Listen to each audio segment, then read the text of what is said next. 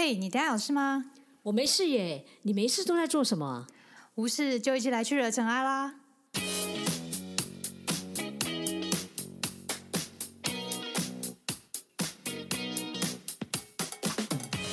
我是 Doren，我是 Sandy，欢迎来到无事惹尘埃。大家好，我是 Doren。大家好，我是 Sandy。我们今天再来继续聊《呼吸》这本书。一呼一吸，对，就是生命 就在一呼一吸中。我每次都想到这句话的梗。哦，好哦。我觉得他他这样取这本书名也是会引起大家的注意啦，某种程度。其实你也不知道这个呼吸是什么意思，对啊，外表看又不像是在教瑜伽。应该很不像在教瑜伽吧？对啊，呼吸瑜伽不是都会说练习呼跟吸？应该不止吧？我觉得很多东西都有呼吸。你看，你健身的时候，我们会教你如何吐气、哦，对，也呼是。气。对正念的时候其实也会。然后对禅坐也在数息。对对，对，其实蛮多的。对啊，其实还蛮多的。好，所以呢，大家一定很疑问，为什么要讲呼吸这个名字呢？接下来就要来跟大家讲，呃，我们上一集呢，大概跟大家介绍有点像时光隧道的故事。嗯哼，那我们这一集呢，就来也来跟大家分享两篇的故事哦。嗯，那第一篇呢，就是呼吸，对，所以也就是因为这篇呼吸，所以它可能这一本书它的名字就叫呼吸啊。嗯哼，嗯，嗯，这个呼吸的内容会是什么呢？我觉得它一开头开头蛮有趣的，他就说我们都需要就是一个肺去呼吸，然后然后我想说对啊，然后后来他说这个肺呢是要拿去有点像是那种我们如果电动车要去 GoGo 要去充电这样子，然后要拿进去充，然后再拿回来。但他的故事是说我们有一颗肺要拿去充气，然后大家都会在充气那边开始聊天。然后聊天聊天，然后等气充好之后，再把这样充好的肺，然后放回自己的身体里。所以就有点像是机器人，对，有一点点像是。嗯，其实我觉得应该是，因为我一开始看书，我想说，所以这样现在到底是人还是什么样的就？就是把那个心脏门打开，然后嗯就那样放回去，对，然后再对，装，对装电池。但是它还是会死哦，因为它没有空气，还是会死，就是会爆炸。对，可是它里面的人也因为就是你只需要换嘛，嗯，那其实它好像比较不会发生什么重大的意外了。对对对，他说他其实他们这个这个世界，在他的呼吸这篇里面的世界，其实很少人会因为各种事情而就往生啊。但是如果真的发生事情之后，就就是直接死掉。哦，对哎不过它这里面倒是没有提到，就是其实器官也会老化这件事情，可是对他没有也提到没有提到啦。嗯就是你就要想到，哎，机器人，所以它身上就可以换，可能可以换零件，嗯，所以原则上也不会坏掉。然后就只有你要唯一生存，就是要记得去换肺。嗯，嗯，对，就是生活中就可能一天两天至少要去排队去换一下你的那个要充充那个氧气进来。真的但是如果你没有在时间内去充的话，你真的就会死翘翘。但是他说有一种状况就是机器人你要死掉那个时候呢，如果及时赶到，然后把新的肺装进去的时候，他说他这个人他这个机器人他的记忆力又会全部丧失，就是空白。然后他们就在探讨说这为什么会这样呢？然后就是他觉得他就开始开始让他看探讨，就是记忆力到底是什么东西。对，因为我觉得很像那个电池，你知道吗？就是我们电脑里面不是这样电装电池，嗯哼，好像那个电池没电就记忆就不见了。对，嗯，很很有趣。对，然后他其实这个故事中的第一人称主角哦，他其实就是一个机器人，然后他是他的职业是解剖师，也很少有机会去解剖别人别人，因为大家都没有死亡，所以他就不能乱解剖对，别或者，是真的遇到死亡的时候，其实就是爆炸，然后东西都碎成一片，然后也不用解剖了。对对，也不用解剖，所以他说其实他很难真的是遇到可以解剖的学习的东西。嗯，嗯，所以他当他遇到这个问题之后，他就开始想要解剖自己。传教士他朗诵的时候，他这一篇就是花一个小时，嗯哼，然后呢，他们就慢慢发现，哎，为什么已经一个小时过了，嗯我居然还没有念完？嗯，然后大家第一个反应就是，你看吧，这时钟又坏掉了。嗯哼，然后练了第二个，哎，这个时钟又坏掉了，他们就觉得所有时钟都坏掉了，对。嗯哼，然后只有这个主角第一人称的主角就觉得不对，事情不单纯，然后他就开始想研究到底是什么造成时间可能会有这样延延误的状况。对，或者是时间怎么变慢变快，不一定啊，就是他可能有这样的想法了。对对对，然后他就开始秘密的，就是开始设计了一个他要解剖自己的一个装置。对他那个其实很酷，他就有一点像是，就是你站着啊、然后嗯你发现你要解剖，对不对？所以你应该用一个什么机器人，然后比如说有点像玩电动，然后嗯只是那个电动你可能站着，然后呢，然然后操作的时候，后面真的有一个机器人把你自己解剖开了。对他真的超感的。对，然后看着那个荧幕，自己嗯打开，嗯打开，就这样子对，。他然后看就说他准备了六，他六天还八天的那个氧气量，然后让他自己不会解剖到一一半就是没气死。他说，但他觉得没关系，他解剖到一半往生也没关系，他觉得他不想要带着这样的疑问就 就活在世界上。我觉得他也是蛮敢的，对，真的很敢的。然后追求真理的勇气。这个是很厉害，所以但他解剖之后发现，他就是慢慢解剖，然后他一直觉得脑中是存在的各种记忆，对，因为他说那个人在死去爆炸的时候，他觉得有人说那个爆炸的灰里面有什么金丝啊，金丝上面会刻下一些记忆，所以这个人的记忆就是会这样子。他觉得记忆是这样留着，然后但是他觉得好像不是这样，他想要去验证这件事情，然后就开始把自己的头脑就是一层一层的，就是解剖这样子。对，就像我们想到，我刚刚就是像我们刚刚讲的嘛，就是用像机器人这样把它解剖一层一层，然后他在里面就发现了几件事情啊，嗯哼，就是第一个他就发现，我们以为啊，我们的记忆就很像是嗯磕进去嘛，嗯就是你可能想想看，就很像一个记忆体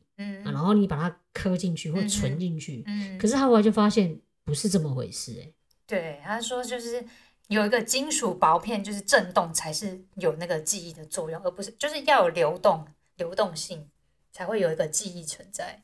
重点不是在这个机器，而是在磕的那个过程，嗯哼，就有点像是这样子。对对对对对，如果你没有那个流动性的风的话，气流的话，其实就不会有记忆。然后就觉得哇，好酷、哦！他就开始发现这个。但我觉得我刚刚我们跳过很酷的一段，就是其实他怎么设计他自己解剖他自己头脑这一段，他其实就是用制作他的机器手，然后他的机器手里面又又各种镜子、镜子、镜子、镜子、镜子，三百六十度的镜子，所以他可以从各种角度看到他自己解剖的内容。这是华严世界。真的，然后牵手牵牵眼观音这样对对，因为他他怕他自己看不到某一面，对，所以他只能够用很多无限量的镜子，然后你才，比如说你才看得到，你才可以嗯使用啊。对，对，然后我觉得他过程真的是蛮惊险。他有时候想说，我到底要不要解剖下去？因为他怕他这样一解开，他自己可能就挂了。对但是他还是抵不过好奇心、求知欲，他就还是继续做下去。结果他真的的确是查到一些一些人们没有看见的事实。嗯，就是第一个我们刚刚就讲的嘛，就是你发现记忆实际上是一个过程，嗯，然后第二个他就会发现，哎，不是时钟坏掉了，是我们其实会越来越慢。嗯哼，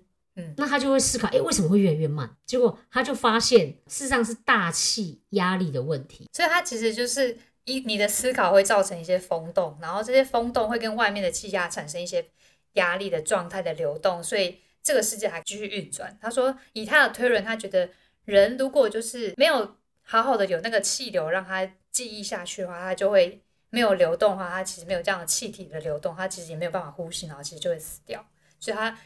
它的气体跟外面的气体如果达成平衡状态的时候呢，这个世界就灭亡了。就是你人也灭亡，这个世界其实也不存在。它的压力有点像是你平衡之后，嗯哼，它其实人就会灭亡。其实也蛮蛮有趣，它倒过来，嗯哼，就是原本大家都以为变化大才会死亡嘛，类似或者是消灭就它不是，它是到一个平衡之后，嗯，它就可以结束了。对当然它这是一个反过来了，我觉得这就是一个他的假设啦。其实我觉得他这个道理跟那个佛教的涅槃还蛮像的。涅就是灭灭掉的意思，盘就是一个火的概念，就是你要把你生命的要一直让你动的那些火给熄灭掉。涅槃就是你这样就是到达一个平衡的境界，然后你就是就涅槃了。对你反而没有波动，然后嗯就这样子死亡。对，可是因为你不要有思考，对，因为可是佛法也不叫用死亡，佛法死亡跟涅槃事实上是不一样的对，是不一样的。对，那是一个更高的境界对。当你发现你生命当中没什么东西可以考倒你的时候，你自然对这个世界变化就会很呃，有点像平淡，就是它已经不会变化，然后你也可以安心的离开。我觉得有点像是这种意思啊。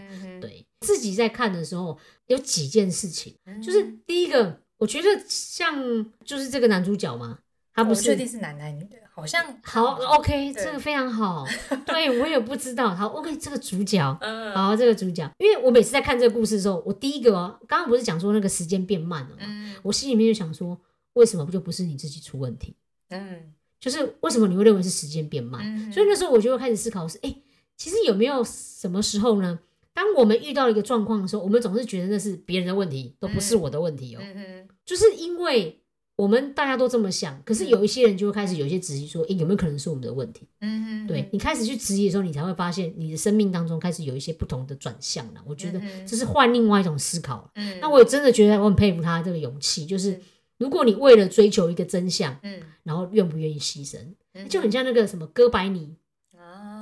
他们以前不是说地球是圆的嗯。还是方的，他就是硬要说出世界的真相，可是你嗯就会被被人家杀死啊。因为就是宗教那时候不太允许有这样的说法，有就有蛮多人都是为了说出一些真相，嗯，可是因为很多外在的环境大家没办法接受，可是他也愿意为了维持这个所谓的真理，他认为的真理，嗯。他愿意跟这个世界对抗，可是他愿意牺牲他自己的生命啊。嗯，嗯，我觉得这个勇气真的是蛮厉害，把自己当实验。对，但是他就是为了求真嘛。我觉得我们不会因为自己的想法而愿意去求真，我觉得这是一种思辨的过程。嗯对，当我们遇到了困难的时候，有时候你就不要想说，哎，是不是一定就是呃别人的问题？有没有可能是嗯从我这边去调整？我觉得这个我在看的时候，我就觉得很有道理耶。这让我想到以前，嗯，我师傅讲过一句话，就是如果遇到问题，你都觉得是别人的问题，他说你就没有药可以医了，对，因为你就是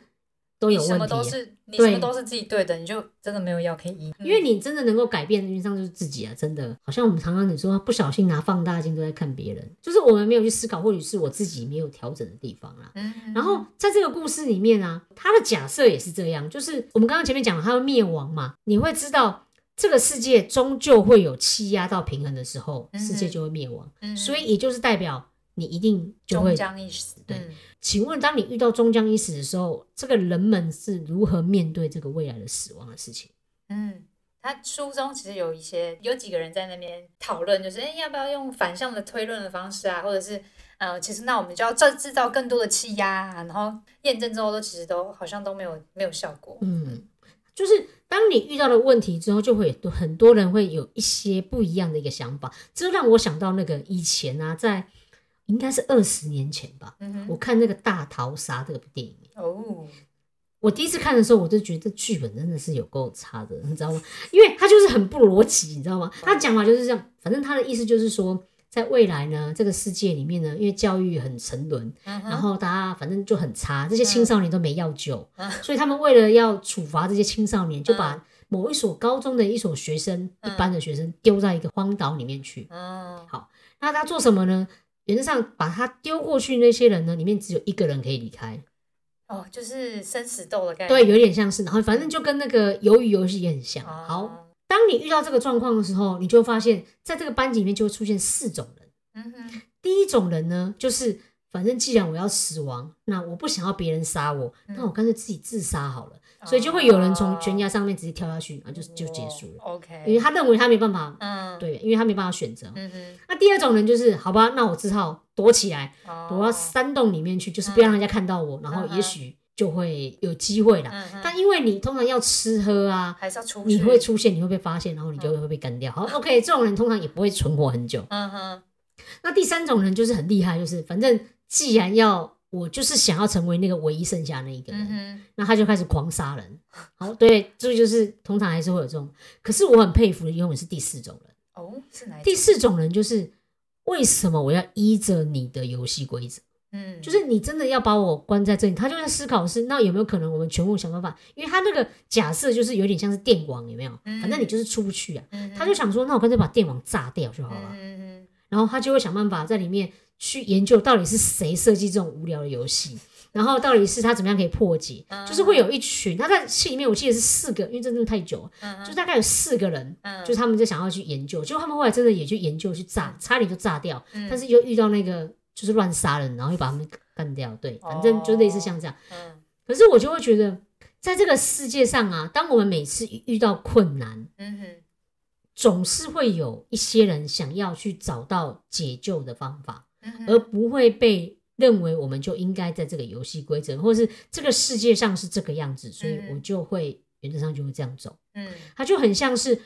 我们前面不是讲那个时空吗？我嗯我很想问一个问题是：如果你知道，如果你今天一出生，你真的不小心拿到一本书，就告诉你人生怎么活，嗯，你会照着它这样走？先看看别人有没有那本书，大家都有这本书，也 许没有，就是你莫名其妙拿到这本书，哦因为通常都这样演，你知道吗？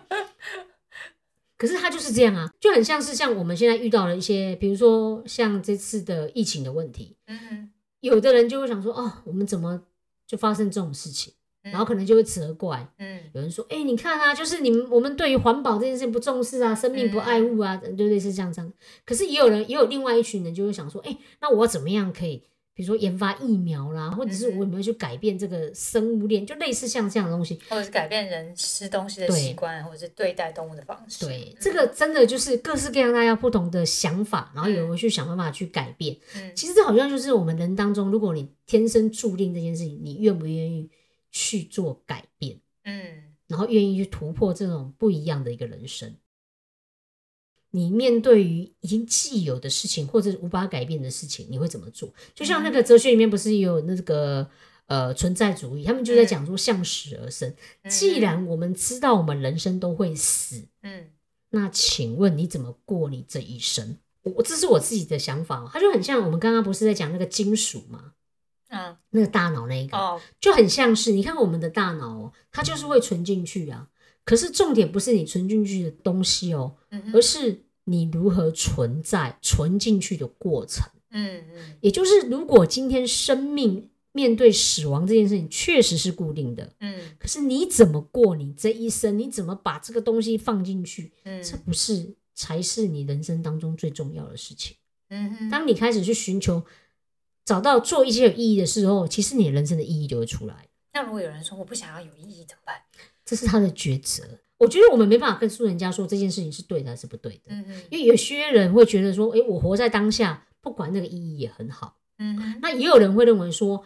你太过，所以你一直在寻找那个意义，有没有可能你人生是偏的？我觉得各式各样的说法都会有，嗯哼但是我觉得它会造就出两种不一样的一个结果。嗯第一种是你知道你的目标在那里，嗯你一直不断的往那里走。嗯可是有一种人，可能是当我好好的过这一节当下的时候，我慢慢的也许会找到生命的意义。嗯哼对所以这个我觉得很难说是对是错，嗯嗯但我觉得或许在人生过程当中，那个中间的你如何把东西输入进去，找到意义，嗯其实我真的觉得它才是最重要的吧。嗯嗯，就是我觉得他《机器》这本书，呃，呼吸里面讲的那个存进去的过程，就是那个气体流动的过程，就是人的一种意识流的过程，是蛮有这样的启发性。然后他这本书后面其实也有讲，就说现在你看到这段文字，其实可能我已经这个星球已经灭亡了，对。然后他说，但其实你们现在看这些文字，你就可以等于把我这个书中记来当时我们繁华的一些社会状况，你都会重现在一次你的脑袋里面。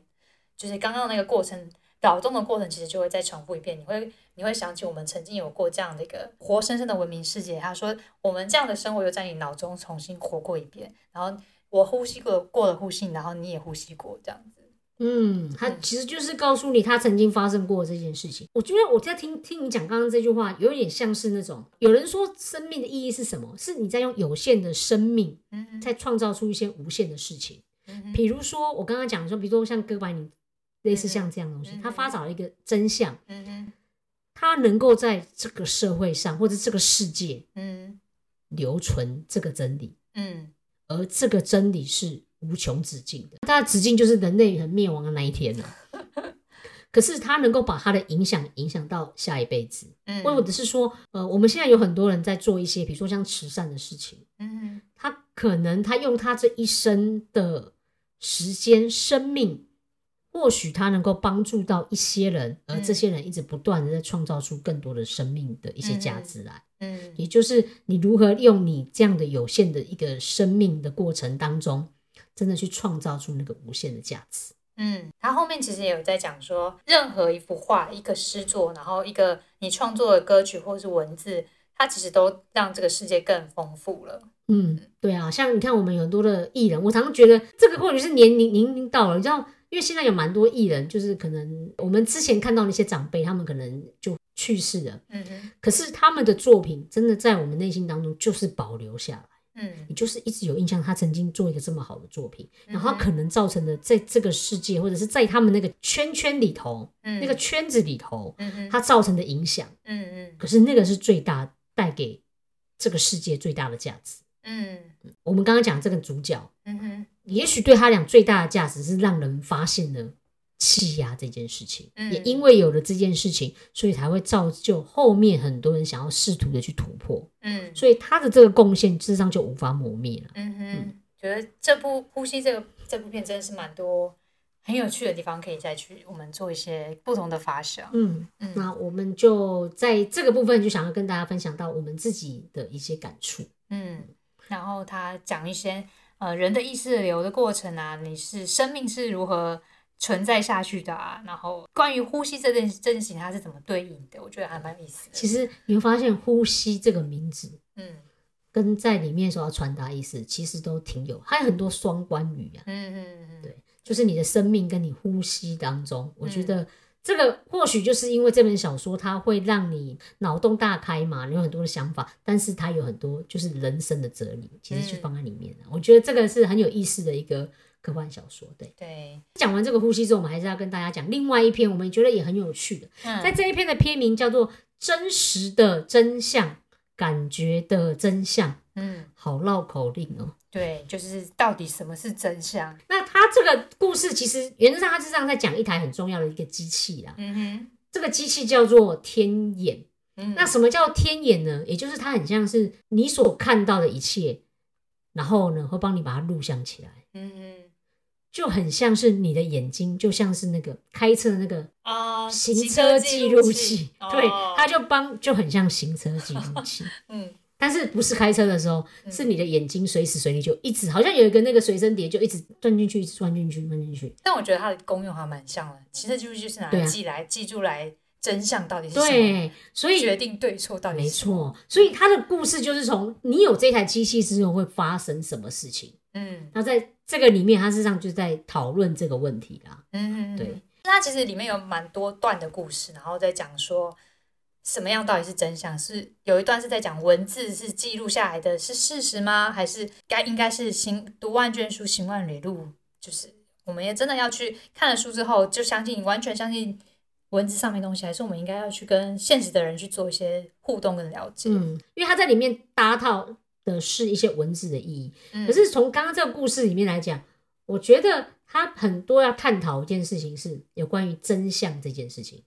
对，就是我们知道人们为什么想要知道事对，那我就问你一个问题啊，如果今天有真的有这一台，嗯，请问你会用吗？这很难说欸诶，因为我觉得好，我跟你讲，这种答案通常都是看状况。请问什么状况你会用？就是你想要对你自己好的时候，你想要假设你觉得这件事情是你对的，是你真的就是这样做，但对方觉得不是你这样做所以，你就很想说，为什么明明就是这样啊？你就把地记录调出来，就哦，对你可能就是这样。结果反有时候反而反而调出来发现，哎，不是，也是对方这样才哎、对。不过你这很像那个，你知道打羽球有没有？不是每次都有争议球然后，对，他们就会重放。哦，对现在不止羽球啦，嗯棒球也有，他们这种就是就是可以回看，但是它嗯它有申诉天眼系统，对反正也叫天眼系统，它就有点相似，就是你找到真相。嗯好，那可是现在我们就想说，哎、当你有这一套系统的时候，到底会发生什么事情？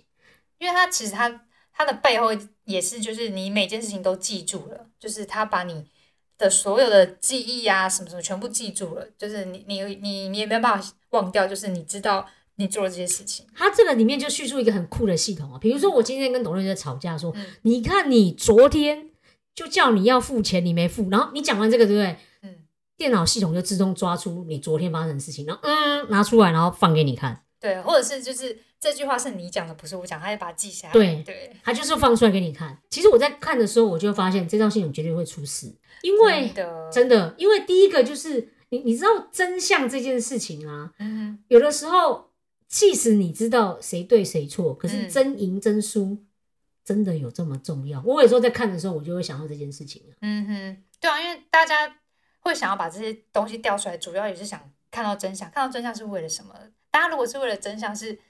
更进步，那当然就是要真赢啊！比如说主最，要都还是比如说真最会的话，你就想说，你看你昨天说了什么什么什么，有没有发现？嗯你就说你不相信，好，那我们把他叫出来看，嗯，然后真赢了，然后呢，对，你不觉得对对方就超不爽，对就觉得哇，你好像对嘛，都你对嘛，哈，好对啊，他下次就找机会就是弄回来，把你弄回来。是不是？所以他那个有时候就会造成人跟人之间的关系其实上是有问题我。觉得很难避免，就是你一直想要，就是我对呀、因为，但是因为你知道有这套系统，嗯。可是因为如果你没有知道这套系统之后，比如说我们现在讲夫妻之间好了，比如说老公有时候会说，好，我知道你又来了，又来了，这是 O S 哦，啊，对，都是我错，对，都是我错，嗯嗯你会发现是不是都是你错？有没有，你就承认。有时候其实反而会和谐啦，就是有时候不见得人一定要争赢，嗯嗯，就好像像我说，我跟我爸妈也是这样，我妈也是很，她很坚持，他一定对的。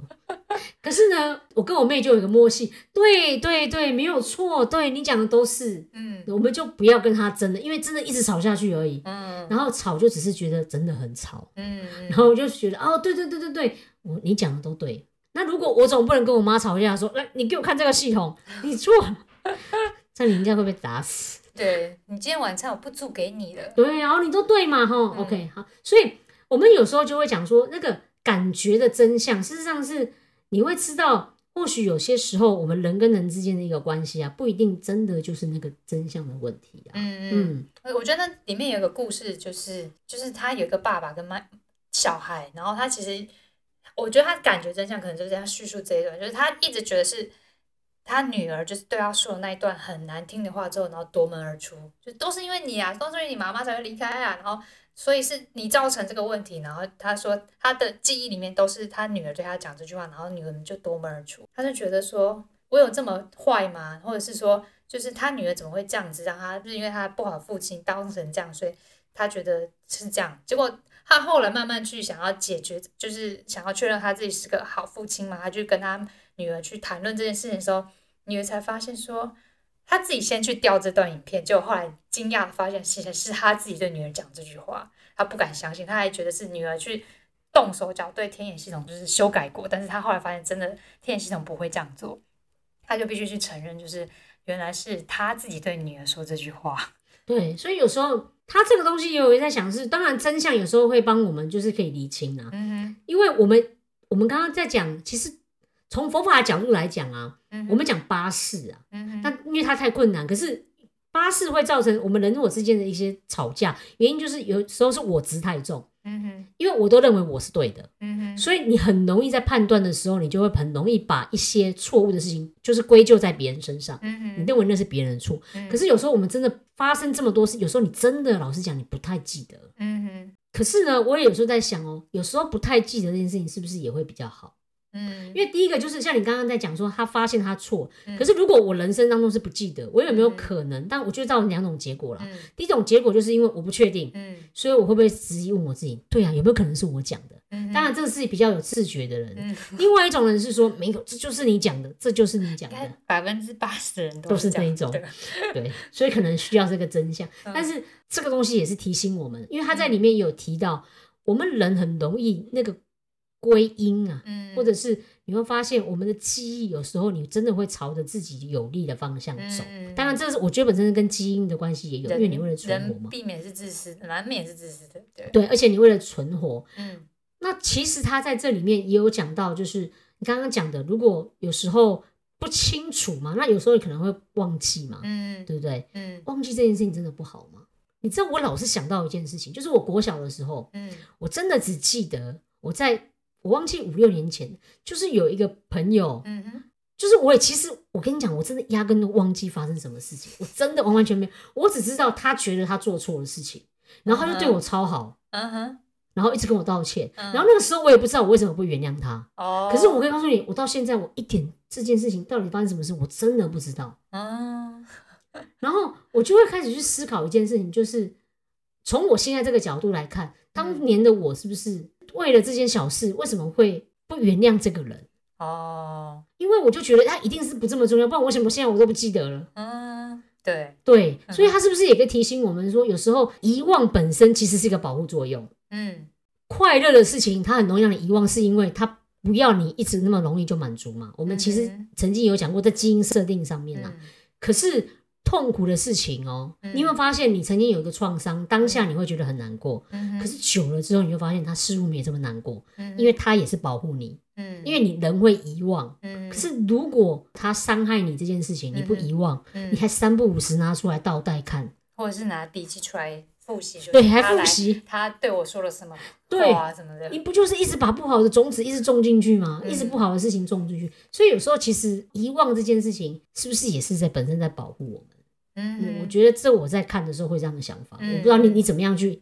想这件事情。我觉得以心理学上讲，他的确人脑就是在晚上睡觉的时候，就是会做一些整理，然后让你慢慢的忘一些事情。他的确有一个生理上机制，就是保护你。以科学来讲，对对。但我觉得以另一个角度来讲，我觉得有些事情是真的不用记太多啊。对啊，它它里面就说那个，你知道人生最好的方法就是幽默感跟忘记，嗯就是你会发现有一些人他能够比较豁达，嗯实际上他真的是忘记。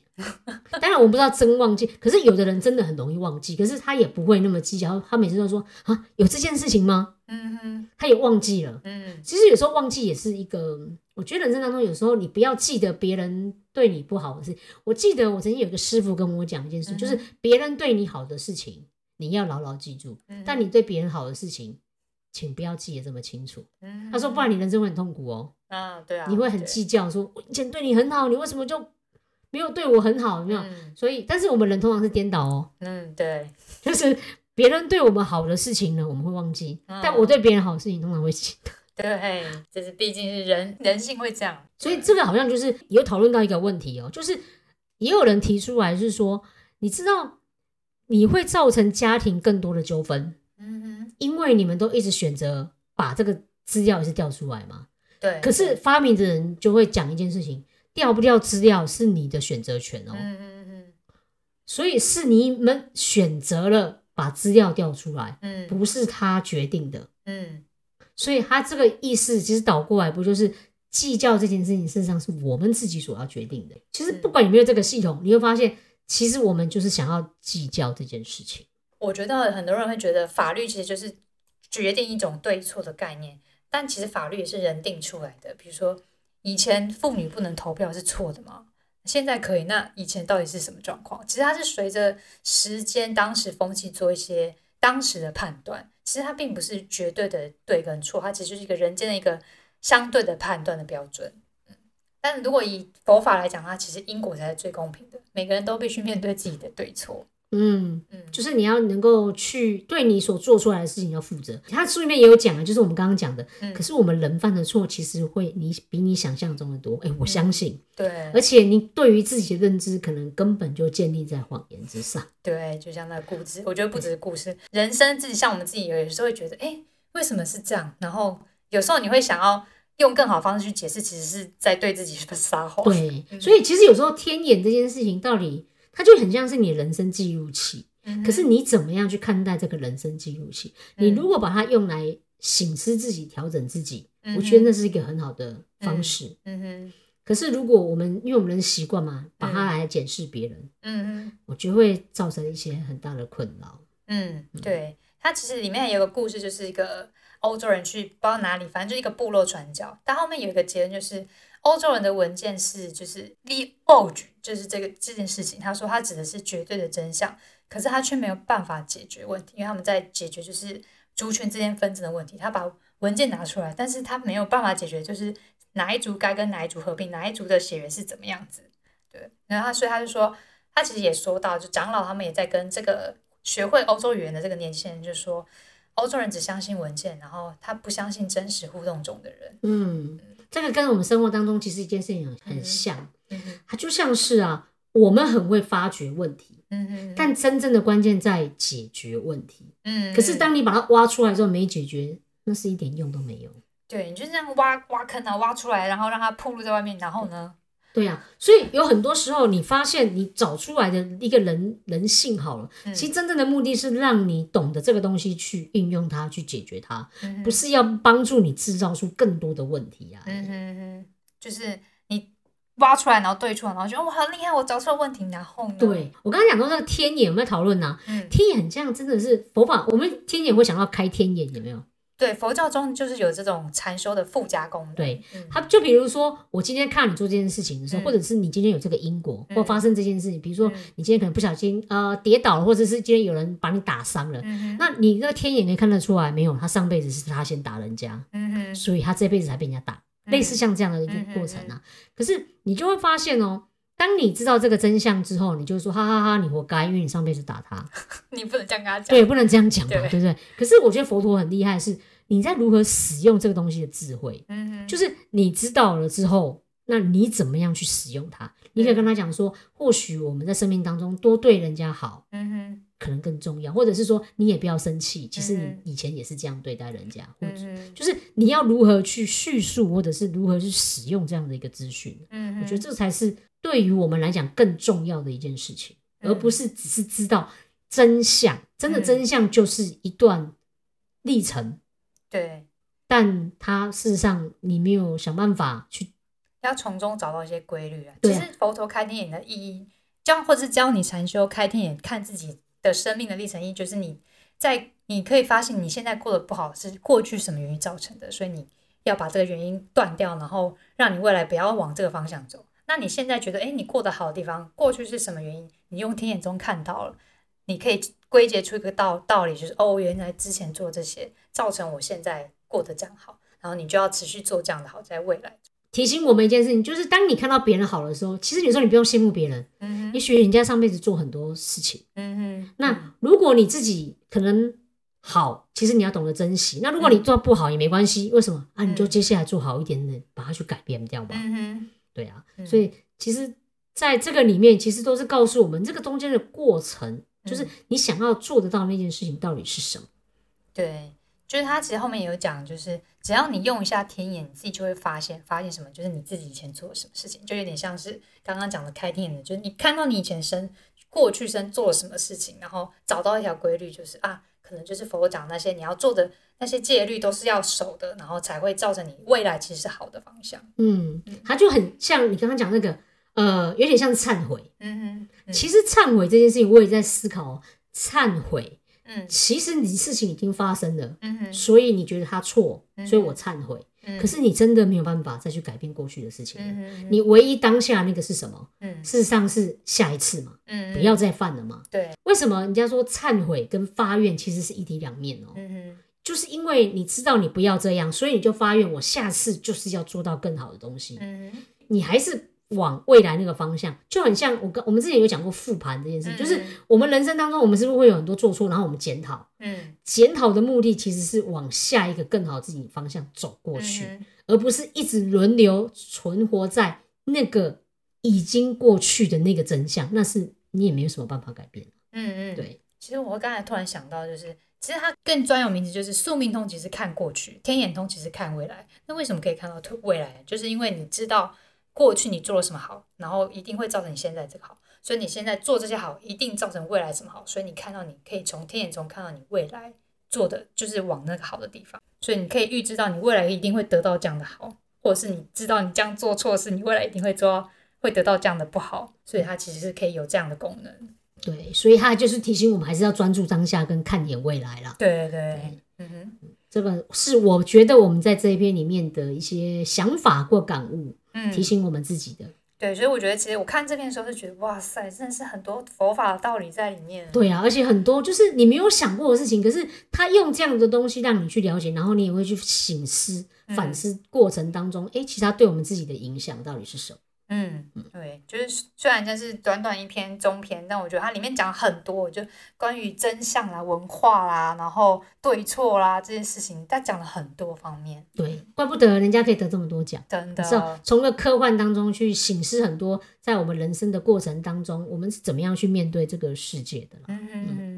好，我们今天就跟大家分享到这个部分。嗯，希望这两集里面我们跟你讲这些故事你会喜欢，那也希望你有机会，因为我们有些故事其实也没有讲完啊。嗯如果你有机会的话，也可以把这本书翻出来，然后可以阅读。那如果你有什么样的想法，也欢迎你在 IG 上面，然后可以留言，又或者是说，其实我们现在有表格嘛，嗯，你也可以在里面留言，然后你提出什么样的问题，我觉得我们大家都可以互相做交流。或者是觉得哎哪里看不懂，或是想要再进一步讨论的部分，你都可以去写我们的表单，跟我们做一些发文。嗯，好，那我们今天这一集就到这边，好哦，感谢你的收听，谢谢你的支持。maybe 暗赞，好，OK，谢谢你的支持，谢谢你的支持跟嗯按赞。好喽，我们先到这边，拜拜。拜拜。